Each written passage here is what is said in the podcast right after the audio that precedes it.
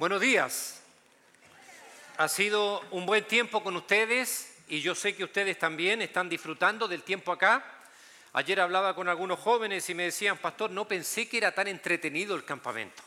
Primera vez que vengo, me decían, y, la verdad que me hubiera gustado haber venido antes. Nunca nadie me lo dijo antes. Y sabes qué, yo espero que después que termine esta semana puedas hablar con alguien, algún amigo allá en tu casa, invitarlo para la próxima semana porque es la última semana de campamento. Así que que otros también puedan disfrutar lo que tú estás disfrutando aquí, ¿ya? Lo que tú estás disfrutando aquí. Pero el campamento es, es especial porque no es solamente piscina, no es solamente deporte, sino que también es un momento para escuchar un buen consejo, un buen consejo. Sabes que todos nosotros necesitamos consejos. Tú necesitas consejo, yo necesito consejo. A veces hay personas que se creen que se las saben todas. No necesito consejo. ¿Conoces algún joven así? Yo sé que hay algunos que pueden decir, no, ¿qué me dicen a mí? Yo vivo mi vida, yo hago lo que quiero, yo tomo mis decisiones, yo manejo el rumbo de mi vida. Qué equivocados están, porque la vida no es fácil, la vida es difícil y muchas veces vas a necesitar un consejo. Siempre vamos a estar necesitando un consejo y qué mejor que el consejo de la palabra de Dios. Ayer estuvimos hablando acerca de qué cosa, a ver, de la mente, muy bien, estuvimos hablando acerca de la mente. ¿Qué es lo que piensas? Lo que piensas es importante porque lo que crees y lo que piensas van a determinar tu conducta y tus decisiones en la vida. Todo aquello que tú decidas hoy va a formar un futuro mañana. A veces algunos dicen, mi futuro es incierto. Sí, en cierta manera sí lo es. No sabes qué va a pasar cada día, pero con las decisiones de hoy tú puedes saber si vas en el buen camino. No hay nada peor que tomar malas decisiones porque cada decisión trae una consecuencia. Tienes que tomar decisiones hoy, buenas decisiones, para tener buenos resultados en el futuro. Algunos me dirán, pastor, nunca lo he pensado, empieza a pensarlo. Comienza ahora a tomarlo en cuenta. Ayer hablamos de la mente, hoy quiero hablarte acerca de el tema de las emociones. Emociones controladas, emociones controladas. A lo mejor alcanzas a leer ahí hay una porción bíblica en Marcos capítulo 12, versículos 29 al 30. El Señor Jesucristo está hablando con un hombre que es un escriba, dice la Biblia. Los escribas eran como abogados, hombres profesionales, y se le acerca uno y le dice a Jesús, ¿cuál es el mayor mandamiento? Y Jesús le respondió así, el primer mandamiento de todos es, oye Israel, el Señor nuestro Dios, el Señor uno es. Y amarás al Señor tu Dios con todo tu corazón, con toda tu alma y con toda tu mente y con todas tus fuerzas. Este es el principal mandamiento. ¿Sabes que Jesús le dijo a este hombre, el mayor mandamiento es que tienes que amar a Dios. Pero es con tu mente, amar a Dios con tu mente. Luego dice con tu corazón, con tu alma y con todas tus fuerzas. Dios nos creó a nosotros con una vida emocional, emocional. Y el propósito de nuestras emociones es tener amor hacia su persona y hacia otras personas. Amar a Dios y amar al prójimo. Nuestras emociones nos van a ayudar a realizar ese trabajo, el trabajo de amar a Dios y amar a otros. Y hoy día quiero hablar acerca de esto, de amar, de sentir, de emociones. Las emociones, ahí hay una fotografía que puse de un muchacho que tiene delante suyo una foto con una cara alegre, ¿cierto? Esto puede representar un poco que muchas veces nosotros tenemos una careta para cada día. Depende de nuestras emociones. A veces estamos tan contentos que estamos como en la foto, este muchacho poniendo una cara sonriendo. Pero otro día te levantas con otra fotografía en tu cara, enojado. Otro día estás triste. Otro día estás desanimado. Pero sabes que a veces enfrentamos la vida con diferentes carátulas. Triste, enojado, pesimista, depresivo o contento. Todos tenemos emociones, tú tienes emociones, eres un ser emocional. El tema de las emociones es un tema complicado para gente que se ha dedicado a estudiar esto. Y, la psicología, la psiquiatría y otras áreas tratan de ayudar a la gente en sus temas emocionales. Yo hablaba con una psicóloga que lleva años en el tema y me dijo, ¿sabe qué, pastor? Nosotros los psicólogos sabemos una cosa, que nosotros podemos llegar hasta cierto punto para ayudar a la gente en sus emociones. Hay un punto hasta donde llegamos y después hay otra parte que no podemos explicarla, porque es un tema complicado. Hablar de emociones no es fácil, pero tenemos que hacerlo, porque tú tienes emociones, yo también. Mira, las emociones revelan cómo nos sentimos con las circunstancias de la vida. Lo vamos a sentir, cómo estamos, cómodos, incómodos. Las emociones y los sentimientos pueden ser diferentes también. Quiero enseñarte esto. Las emociones y los sentimientos pueden ser diferentes. ¿A qué se refiere? Te voy a explicar. Si tú te encuentras con una persona y esa persona te dice algo que te cae mal, ¿cómo te sientes tú? Me molesto, ¿cierto? Oye, mira lo que me dijo. Me siento molesto y se va la persona. Y tú te quedas pensando y dices, oye, me, hizo sentir mal me cayó mal lo que me dijo. Bueno, lo dejaste pasar. Al siguiente día te encuentras con la misma persona y la persona te vuelve a decir otra cosa, te dice, oye, que estás despeinado hoy día. Oye, y se va. Y tú quedas otra vez pensando, otra vez me, me dijo algo ayer y hoy día y, me hace sentir mal. Me molestó. Después llega el tercer día y te encuentras con esa persona y te dice, oye, que elegiste mal la ropa hoy día, te ves horrible. Y, y otra vez tienes esa emoción a la tercera vez que has, vivido tres emociones de molestia, a la tercera se forma un sentimiento. ¿Cuál es ese sentimiento? Me cae mal. Ahora no quiero verlo. Porque una vez me hizo sentir mal, una emoción. Segunda emoción, tercera, a la tercera emoción, ahora es un sentimiento, ya no quiero verlo. Hay una pequeña diferencia entre emociones y sentimientos. Las emociones pueden ser del momento, el sentimiento puede durar mucho tiempo, mucho tiempo. Las emociones pueden esclavizar, ¿sabías eso tú? Hay gente que vive esclavo de sus emociones y hay gente que piensa que en esa situación no va a poder salir nunca porque es esclavo de sus emociones. Y hay gente que no entiende esto. Mira, yo soy de Rancagua y a nuestra iglesia llegó tiempo atrás una chica que dijo que tenía una depresión crónica. Y nosotros dijimos, bueno, está tratándose, tiene un medicamento, están tratando de ayudarla, pero ella dice es que mi depresión es crónica y yo vivo dependiente de medicamentos.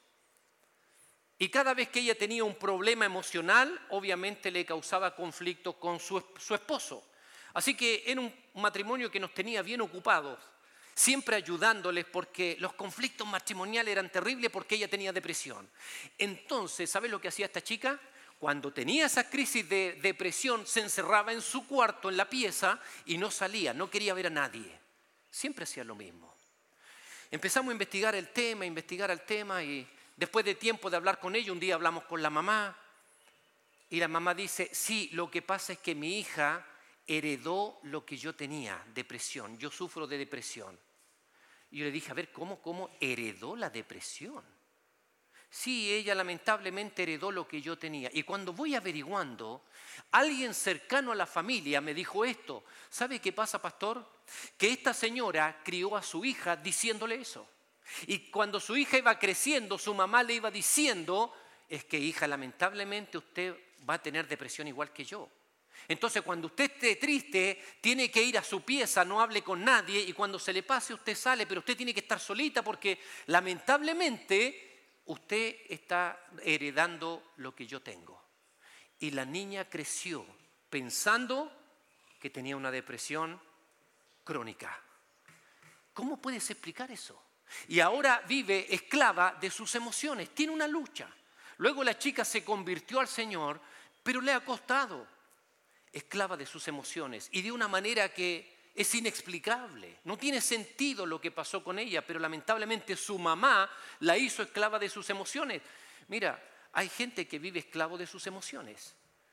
Y, hoy día quiero que podamos tocar el tema. Pregunta, ¿quién puede sufrir con sus emociones? ¿Quién? La respuesta es todos.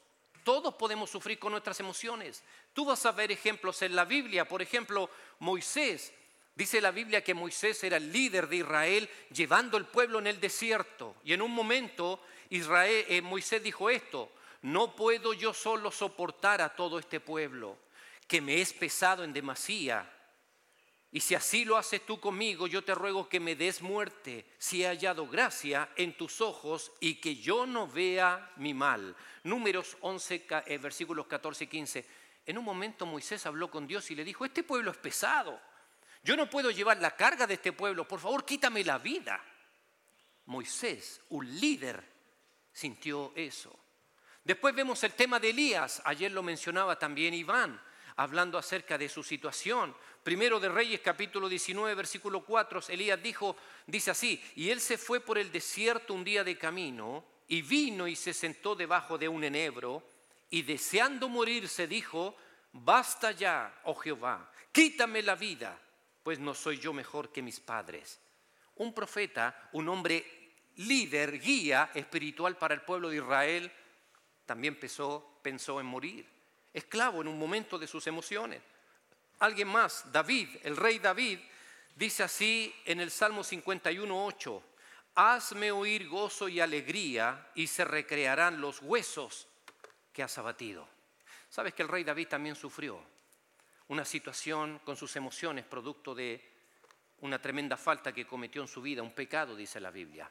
Pero lo que te estoy mostrando al principio es que todos podemos sufrir una crisis emocional todos. Pero yo quiero hablarte hoy día y darte cinco consejos. Lo que quiero hacer contigo es darte cinco consejos. ¿Por qué? Porque Dios no te creó para ser esclavo de tus emociones, sino que te ha prometido una vida plena en Cristo. Una vida plena en Cristo. No hay nada más triste que vivir esclavo de tus emociones porque después te tienes que medicar y piensas que el medicamento es la solución cuando a lo mejor no es un problema físico, no es un problema de químicos en tu cerebro, es un estado emocional que tú puedes controlar. Y hoy día quiero hablarte de cinco, cinco consejos que te quiero dar para controlar tus, tus emociones. A lo mejor ustedes me dirán, pastor, mire, yo vengo sufriendo crisis emocionales. Yo tengo crisis de pánico, yo tengo estados de angustia, bueno, yo quiero hablarte de cinco consejos, cinco pasos que son importantes, que tú puedas recordarlos. Te van a ayudar en tu vida emocional. La vida emocional también tiene que ver con la madurez del individuo. Pero yo quiero ayudarte en el día de hoy. En primer lugar, vamos a ver los cinco consejos. El primer punto es, recuerda que hay una batalla en tu mente. Lo hablamos esto ayer, ¿se acuerdan? Todo estado emocional comienza con lo que está en tu mente. Hay un versículo en 2 Corintios 10:4 que analizamos el día de ayer. Dice, porque las armas de nuestra milicia no son carnales, sino poderosas en Dios para la destrucción de fortalezas. ¿Qué son las fortalezas que hay en la mente? ¿Qué son? Muy bien, estaban todos atentos ayer. Son recuerdos recuerdos que están en tu mente, pensamientos que constantemente quedan ahí y se forman en, una fortaleza que te trae angustia. Una fortaleza es ese pensamiento mal recuerdo que está y te hace sentir mal. O te hace sentir mal o se queda en tu mente para llevarte a pecar. Siempre piensas lo mismo. Siempre vuelves a pensar lo mismo. Esa es la fortaleza. Y dice el pasaje que Dios nos ha dado armas para destruir esas fortalezas. Entonces, tienes que recordar que hay una batalla en tu mente. Tienes que trabajar en tu mente. Tu mente. ¿Qué pienso hoy día? Mira, antes de tomar el celular en la mañana, eh, piensa, eh, cambia tu pensamiento y enfócate en algo que es positivo en tu vida. Por ejemplo, vamos a ver aquí otros pasajes, pero te quiero decir esto. Todo aquel y todo aquello que controle tu mente controla tus emociones. ¿Sabías eso? Todo aquel y todo aquello que controle tu mente va a controlar tus emociones. ¿Cómo lo podemos a veces nosotros comprobar que es así? ¿Viste cuando hay eh, jóvenes que se están enamorando por primera vez? Y ella piensa en él y piensa en Él en la mañana, en la tarde, antes de dormir, siempre piensa en Él. Y al final, lo único que piensa ella es en Él, en Juan Carlos. ¿Hay algún Juan Carlos aquí? ¿No? Mira, hay un Juan Carlos. Están pensando en ti, Juan Carlos. ¿Quién está pensando en Juan Carlos? Cuando hay una chica que se enamora, lo único que piensa es en Juan Carlos, en la mañana, al mediodía, en la tarde. Oh, estoy enamorada, pero al final tu mente eh, está enfocándose en una sola persona y sabes que cuando hay gente que, que se deja llevar solamente por lo que piensa, se convierte en algo que se llama obsesión. Las obsesiones son falta de control mental. Y, está obsesionada con Juan Carlos y no puede vivir sin Juan Carlos y solamente piensa en Juan Carlos. Y al final lo que controla tu mente controla tus emociones. Y vas a ser obsesionada. Y si después Juan Carlos te dice que no quiere seguir contigo, te vas a querer matar. Porque eso estaba en tu mente constantemente. Siempre, cada día, todo el día. Lo que controla tu mente, controla tus emociones. Controla tus emociones. Yo sé que este es un proceso donde hay que tener un equilibrio y una madurez, pero así funcionan nuestras emociones. Tú y yo somos responsables de lo que hacemos con nuestros pensamientos, ¿sabes eso? Tú tienes voluntad, Dios te ha capacitado con voluntad para poder decidir qué hacer con tus pensamientos. Una persona sabia, un, joven sabio, aprende a controlar sus pensamientos y dice, no, no me conviene seguir pensando en esto, yo necesito cambiar mi pensamiento, enfocarme en otra cosa, porque me voy a sentir mal, porque este pensamiento no me hace bien. Tú tienes poder para hacerlo. Mira, hay un pasaje en la palabra de Dios que está ahí en Filipenses capítulo 4, versículo 8. Mira lo que dice el apóstol Pablo. Dice, por lo demás, hermanos, todo lo que es verdadero, todo lo honesto, todo lo justo, todo lo puro, todo lo amable, todo lo que es de buen nombre, si hay virtud alguna, si algo digno de alabanza, en esto pensad. ¿Sabes qué me dice ese pasaje? Que tú puedes controlar tus emociones, tus pensamientos. Tú puedes decidir en lo que vas a pensar. Por eso Pablo dice, hermanos, no piensen en otras cosas que no sean agradables, honestas, buenas. Tú puedes controlar tus pensamientos. Así que yo te quiero decir algo. Trabaja en tu mente. Si tú quieres comenzar a sentirte bien, lo primero que debes hacer es comenzar a trabajar en tu mente. ¿Qué es lo primero en la mente? Mira, la palabra de Dios es importante. Que puedas leer la Biblia, que puedas escuchar música cristiana. Eh, busca en, YouTube algún video de, alguien que enseña la Biblia. Sabes que hay hermosos videos de, de predicaciones de 20 minutos, que no tienes que estar una hora, pero puedes escuchar 20 minutos a un predicador que te enseña algo importante en 20 minutos, ¿sabes qué se llama eso? Influencia en tu mente. Tú puedes controlar tus pensamientos. Trabaja en eso. Lee un libro. ¿Cuántos de ustedes leen libros? Oh, hay varios que leen libros. Ya, eh, me sorprendió. Yo pensé que como dos o tres iban a levantar la mano. Pero no, están leyendo libros. ¿Qué libro están leyendo? Trata de buscar un libro que sea una buena influencia en tu mente. Eh, si, tienes que elegir correctamente los libros que vas a leer, pero ¿sabes qué? Un libro, un buen video cristiano, leer la palabra de Dios, son cosas importantes para tu mente. Tienes que tener tu mente pensando en lo honesto, lo justo, lo puro. No pienses en lo impuro, piensa en lo puro. Para enfrentar una tentación, necesitas recordar la palabra de Dios en tu mente. Debes tenerlo ahí para enfrentar la tentación en tu vida. Es importante. Recuerda que hay una batalla en tu mente. Todo comienza en tu mente. Lo que controla tu mente va a controlar tus emociones. Segunda, segundo consejo. Recuerda tu identidad en Cristo. Tú dices, pastor, hay emociones en mi vida, estoy triste, estoy, siento odio, siento rencor en mi corazón. Recuerda quién eres en Cristo. Si no sabemos quiénes somos, no conocemos nuestros beneficios. ¿Sabías eso? Tú y yo tenemos beneficios. Si tú eres chileno, tú tienes beneficios. Hay personas que llegan del extranjero que todavía no tienen los beneficios que tú tienes, pero si tú eres chileno, tú tienes beneficios. Puedes tener beneficios de salud, puedes tener beneficios sociales, hay beneficios porque eres chileno. pero tú tienes que conocerlos. Como cristiano es igual. Si no conocemos quiénes somos, no conocemos nuestros beneficios. Si no sabemos quiénes somos, no sabemos dónde vamos. Mira, hay un pasaje, primera de Juan capítulo 3 versículo 1. Mira qué lindo este pasaje. Dice, mirad cuál amor nos ha dado el Padre para que seamos llamados hijos de Dios. Por esto el mundo no nos conoce, porque no le conoció a Él. Fíjate qué importante este pasaje. Juan está diciendo, mira, ¿cuál es el amor que nos ha dado al Padre que ahora somos hijos de Dios? ¿Quiénes son hijos de Dios? Todos aquellos que un día han conocido a Cristo, que abriste tu corazón a Cristo, hoy eres un hijo de Dios. Y dice la palabra de Dios que ahora Dios te llama hijo, eres su hijo. Bíblicamente, el Señor Jesucristo es nuestro Salvador, es nuestro Señor y también dice la Biblia que es nuestro hermano. ¿Sabías eso? Jesucristo es nuestro hermano. ¿Por qué? Porque nosotros somos hijos de Dios, somos hijos del Padre Celestial. No estás solo, nunca vas a estar solo, porque Dios el Padre va a estar contigo. Eres un hijo de Dios. Es algo que tienes que recordar. Tienes que recordarlo.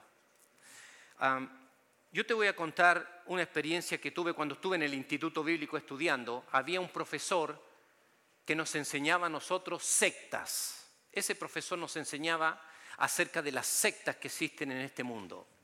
Y este profesor, antes de ser cristiano, practicó mucho la brujería, la magia negra, el espiritismo. Estuvo involucrado en todas esas cosas. Y este profesor cuando nos enseñó, dice que en su mente estaba lleno de frases diabólicas que él lamentablemente se involucró y tenía luchas en su interior, no había paz. Pero después que recibió a Cristo, dice que él en un momento tuvo que comenzar a recordar, ahora yo soy un hijo de Dios. Y se sentía incómodo y se sentía inquieto porque había una lucha interior emocional por lo que vivió incursionando, ¿cierto?, en todas aquellas cosas que son esotéricas, de espiritismo, y ahora como cristiano igual tenía luchas interiores. Y él nos dijo, yo tuve que siempre memorizar, ahora soy un hijo de Dios, mi pecado ya no está, ya se fue, ahora soy un cristiano, soy un hijo de Dios, yo no puedo vivir así. Dice que fue una lucha emocional tremenda. Y fue tanto así que a veces dijo, yo tenía que hablarlo en voz alta y era un hombre ya casado, tenía a su esposa, y de repente su esposa estaba en la cocina y lo escuchaba a él en el living hablando, diciendo, ya se fue, ya se fue, no tengo nada más que hacer con el pecado, ya se fue, es Dios me perdona, yo soy un hijo de Dios. Y la esposa le decía, oye, ¿estás loco? ¿Qué pasa que estás hablando solo? Y él decía, pero es que yo tengo que autoconvencerme, yo soy un hijo de Dios, ya no lucho con esto, ya no, ya no participo en espiritismo, yo soy un hijo de Dios, soy un hijo de Dios. Me dijo, y, él nos decía, tuve que trabajar en mi mente para poder sentir la paz del Señor, porque es verdad, es la paz del Señor cuando tú entiendes, soy un hijo de Dios, soy un hijo del Señor. Cuando tú estás viviendo un momento difícil en tu vida, cuando hay temor, cuando hay odio en tu corazón, tú recuerda, soy un hijo de Dios. El Señor me perdonó, yo tengo la paz del Señor, soy su hijo. Segunda de Corintios capítulo 6 versículo 18 dice, y seré para vosotros por Padre. Seré para vosotros por Padre, y vosotros me seréis hijos e hijas, dice el Señor Todopoderoso. ¿Sabes qué es hermoso sentir la protección de un Padre? Yo sé que algunos de ustedes, cierto, han experimentado también eso en sus vidas, otros quizás no. Pero no hay nada más hermoso que saber que hay un papá que te cuida. Cuando eres un niño de cinco años y andas en la calle y ves un peligro, lo único que quieres es que esté tu papá al lado tuyo. Porque tú sabes que tu papá te va a cuidar. Sabes que Dios es igual. Es aquel padre que quiere estar al lado tuyo. Y va a estar cuando tú abres tu corazón a Cristo. Dios es tu padre. No estás solo. Ya no estás solo. Seré para vosotros por Padre, dice Dios. Él es nuestro Padre, Él es tu Padre. Busca a tu Padre cada mañana en oración. Ora a Dios, dile Señor, aquí estoy. Yo confío en ti. Esta es mi situación. Este es mi problema. Yo confío en ti. Tenemos dos consejos. El primero, recuerda que hay una batalla en tu mente. El segundo, recuerda tu identidad en Cristo. Soy un hijo de Dios. Soy un hijo de Dios. El Señor me salvó, me perdonó. Yo soy un hijo de Dios. Tercero, recuerda confesar tus pecados. Si hay algo que quita la paz en tu corazón, es el pecado no confesado. Es un problema en nuestras vidas. Es un problema en tu vida, es un problema en mi vida. Todo pecado que no confesamos nos roba nuestro, nuestra paz, nuestra, nuestra tranquilidad. Todo sentimiento de enojo, ira, resentimiento, odio o raíz de amargura es pecado y debe ser confesado. Tienes que hablar con el Señor. Decir, Señor, yo tengo odio en mi corazón.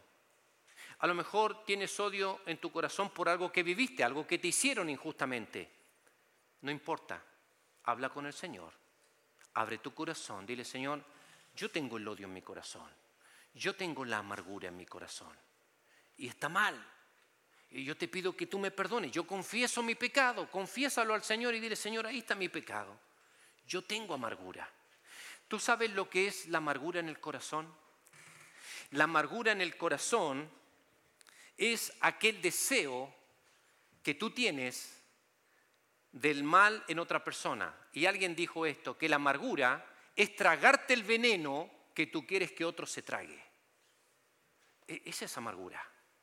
Te tragas un veneno que es el veneno que tú quieres que la persona que odias se trague, pero al final te lo tragas tú. Tú vives con una amargura, te estás tragando un veneno que tú quieres que otro se trague. Eso no está bien, háblalo con el Señor, confiésalo. Dile, Señor, yo le deseo mal a persona, yo tengo odio en mi corazón, y habla con Dios, confiésalo y dile, Señor, es pecado, yo lo reconozco, está mal. Necesitamos confesar nuestros pecados. La confesión trae descanso a nuestro espíritu. Hay descanso cuando tú has confesado tu pecado. Mira, el rey David escribió lo siguiente en el Salmo 32, versículo 5. Mi pecado te declaré y no encubrí mi iniquidad. Dije, confesaré mis transgresiones a Jehová y tú perdonaste la maldad de mi pecado. Una, mujer en nuestra iglesia comenzó en un momento a decir, estoy durmiendo mal, estoy intranquila. Mi esposa fue a visitarla porque no estaba yendo a la iglesia y la mujer decía, no, es que eh, no estoy durmiendo bien, estoy, hay mucha tensión en el trabajo. Poco tiempo después, pasaron unos dos meses, no, es que ahora estoy tomando pastillas para dormir y la verdad que es difícil el trabajo, el trabajo. Una mujer casada y seguimos tratándola ahí, ayudándola, apoyándola, pero ella después ya llevaba seis meses en depresión, tomando medicamento, tomando medicamento. Y nosotros decíamos, ¿cómo es posible? De repente comenzó a, sentirse mal, a perder la paz en su vida, ya lleva seis meses tomando medicamento, no quiere venir a la iglesia. ¿Qué pasó? Hasta que hablando con el marido, el marido descubrió que su esposa lo estaba engañando. ¿Te das cuenta?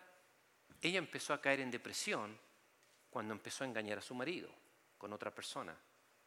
Qué triste, ¿no? Porque el pecado te roba la paz. El pecado no te deja vivir. El pecado no te deja dormir. Te quita el sueño. Es triste. Mira lo que dijo David. Mi pecado te declaré y no encubrí mi iniquidad. Yo dije, voy a confesar mi transgresión a Jehová. ¿Cuántas personas, cuántos hombres, maridos, esposas, cuántos jóvenes hoy día no duermen? Porque saben que han pecado. Saben que han pecado. Porque saben que no están bien. Y no tienen la tranquilidad y no tienen la paz interior producto de su pecado. Te pasa a ti, me pasa a mí. Ninguno de nosotros está vacunado contra el pecado. Ninguno. Ninguno. Tú me puedes ver a mí hoy día predicando aquí, pero el día de mañana, ni Dios quiera, yo puedo también cometer pecados y perder mi felicidad, mi, tranquilidad y perder muchas cosas y dejar de ser pastor por mi pecado. Yo también estoy propenso igual que tú, soy, soy de carne y hueso igual que tú. Pero una cosa he entendido, el pecado roba la paz en tu vida, me roba la paz a mi vida. Tenemos que confesar nuestros pecados, tú y yo, hablar con Dios, Señor, aquí está mi pecado. No he podido dormir, no puedo descansar. Pero Dios te quiere dar descanso, quiere dar calma a tu corazón, a tu mente. ¿Te das cuenta? Recuerda confesar tus pecados. ¿Cómo manejo mis emociones, pastor? Número uno, recuerda que hay una batalla en tu mente. Comienza a trabajar en tu mente. Segundo, recuerda tu identidad en Cristo. Soy hijo de Dios, yo recibí a Cristo, soy nueva persona. Tercero, voy a confesar mis pecados. Cuarto, recuerda depender en Dios. Ahora mi vida depende de Dios. No debemos ser dependientes de las dádivas de Dios, sino de Dios. ¿Sabes que la gente piensa que la única relación con Dios es pedirle? Es que le pido, le pido por mi trabajo, le pido por mi familia, le pido por mi papá que está enfermo, le pido. Esa no es la relación con Dios. Eso es parte de la relación con Dios, pedir. Pero la Biblia habla de ser dependiente de Dios, de su persona, de cada día, de la situación, que Él maneje la situación. No solamente pedir, es entregar confianza y decir, Señor, tú estás a cargo de mi vida. Yo no manejo mi vida, la manejas tú. Es más profundo que simplemente pedir.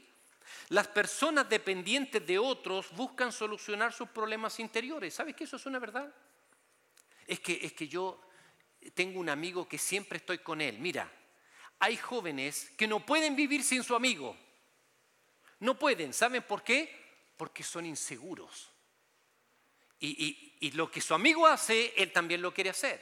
Y son dependientes y se apegan. Es que, ¿qué vas a hacer tú? No sé, lo que hagas tú. Viven dependientes de otros, pero muchos de esos jóvenes tienen problemas interiores, son dependientes de otros y quieren solucionar sus problemas interiores. Nadie tiene que ocupar el lugar de Dios. Dios quiere estar ahí, en tu inseguridad, en tus emociones de, de falta de confianza. Nada ni nadie debe ocupar el lugar de Dios. Recuerda depender de Dios. Mira que dice también, David escribió, ahí en el Salmo 121, versículo 1 y 2. Mira lo que dice, alzaré mis ojos a los montes. ¿De dónde vendrá mi socorro? Mi socorro viene de Jehová, que hizo los cielos y la tierra. Mira lo que dijo David. ¿Quién me va a ayudar? ¿De dónde viene mi socorro? Mi socorro viene de Jehová. Nunca te olvides de eso. Dependo de Dios. Dependo de Él. Él me da la vida, Él me sostiene, yo confío en Él. Mi socorro viene de Jehová, que hizo los cielos y la tierra. Recuerda depender de Dios. Número 5. Recuerda la fidelidad de Dios. Depende de Dios porque Dios es fiel. Eso también va a trabajar en tu mente y va a trabajar en tus emociones. Yo recuerdo la fidelidad de Dios. Eso vas a decir todos los días. Si ponemos nuestra esperanza en Dios, Él puede tomar nuestro caos y hacer un milagro. Hacer un milagro. Nuestras vidas cambian cuando muchas veces cuando conocemos al Señor, nuestras vidas cambian, nuestras emociones cambian. Dice ahí, Dios siempre, Dios siempre tiene la última palabra en todo en nuestras vidas. Hay un pasaje, Lucas 18, 27, el Señor dice así, Él le dijo, lo que es imposible para los hombres es posible para quién? para Dios. Lo que es imposible para los hombres es posible para Dios. ¿Hay algo que tú piensas que es imposible en tu vida? ¿Tú crees que hay algo que no tiene solución? Dios lo va a solucionar. Lo que es imposible para los hombres es posible para Dios. Recuerda la fidelidad de Dios. Recuerda la fidelidad de Dios. Dios puede cambiar tu situación, tu círculo familiar. Dios puede hacer un milagro porque nada hay imposible para Dios. Lo dice Lucas capítulo 1, versículo 37. Nada es imposible para Dios. Él puede cambiar las circunstancias, porque el Señor sabe obrar perfectamente. Dios te ama. Tú vas a estar bajo la protección de un Padre. Entonces recuerda, cuando estás luchando con tus emociones, número uno, recuerda que hay una batalla en tu mente, tienes que trabajar ahí en tu mente, qué voy a leer, qué información voy a creer, de dónde voy a sacar buena información para mi mente. Segundo, recuerda tu identidad en Cristo. Soy un hijo de Dios. Yo no estoy solo. Recuerda confesar tus pecados.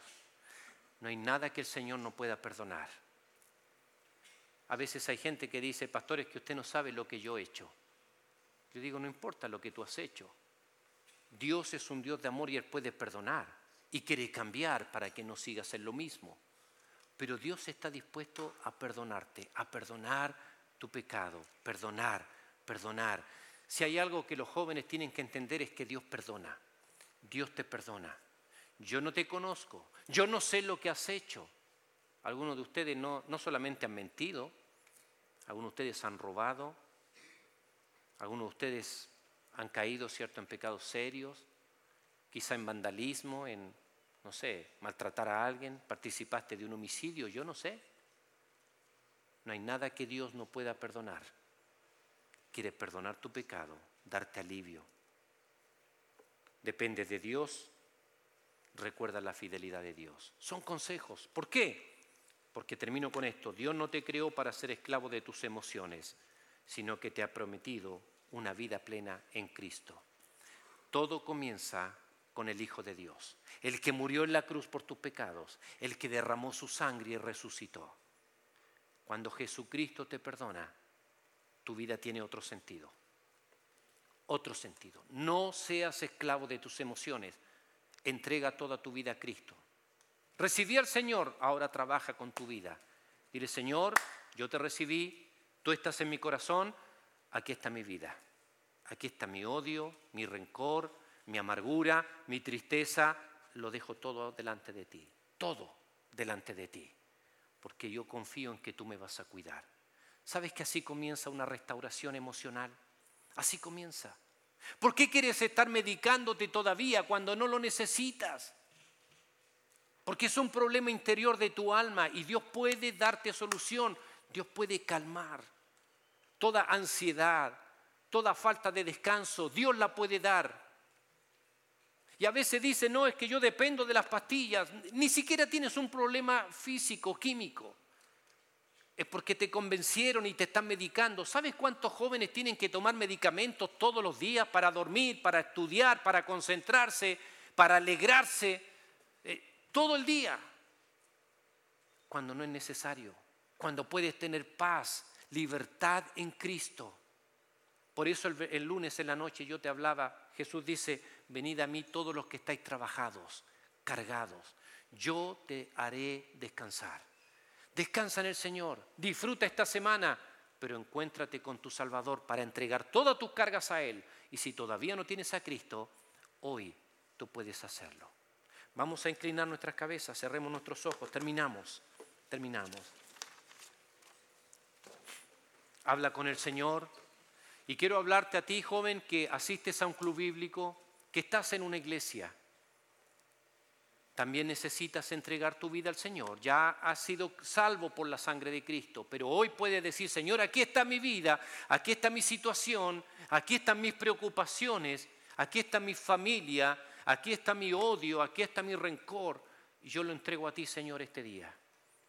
Eh, ora al Señor y dile, Señor, aquí está todo está todo delante de ti. Quiero ser libre, quiero dejar la medicación, yo, yo, quiero vivir con gozo en mi vida, con felicidad, porque tú me haces libre, Cristo te hace libre. Murió por nosotros, resucitó. Cuando tú tienes a Cristo eres un hijo de Dios, ya no estás solo. Dios es tu Padre. Recuerda eso. Y repítelo en tu corazón, soy un hijo de Dios he creído en Cristo, soy un hijo de Dios. Y si tú todavía no abres, abres tu corazón al Señor, yo te invito en esta mañana. Dile, Señor Jesús, yo quiero ser libre, perdona mis pecados, límpiame, sálvame. Quiero que estés conmigo. Quiero tenerte en mi corazón, tener una relación contigo, porque tú eres el Salvador, yo creo en ti. Dile ahí, Señor, yo creo en ti. Yo creo en ti. Creo que tú eres el Hijo de Dios, que me puede perdonar, salvar darme una nueva vida. Vamos a orar. Señor, gracias te doy por este tiempo. Gracias, Señor, por tu palabra. Señor, todos nosotros somos dependientes de ti. Cada uno de nosotros. Perdona, Señor, porque muchas veces el temor, la ansiedad llegan a nuestro corazón y nos olvidamos de ti. Mas Señor, yo te pido en esta mañana por cada uno de estos jóvenes, hemos estado hablando, Señor, y no es coincidencia que hemos estado hablando de la vida interior, de la salud emocional, la salud, la salud espiritual. Tú quieres trabajar en nuestros corazones, tú quieres trabajar en el corazón de los jóvenes, Señor, esta semana y lo vas a hacer. Señor, va a ser hermoso cuando escuchemos el día sábado los testimonios de jóvenes que van a decir, Dios trabajó en mi corazón esta semana. Dios trabajó con el odio que había en mi vida. Señor, todo va a ser para tu gloria cuando los jóvenes den testimonio este sábado, contando que en este campamento tú les aliviaste sus cargas, le quitaste, Señor, el odio que había en sus corazones y le estás haciendo una nueva vida. Bendice a cada joven que está aquí, Señor. Sigue obrando, sigue obrando para tu gloria, en sus mentes, en sus corazones, Señor. Gracias te damos por este día en el nombre de Jesús. Amén.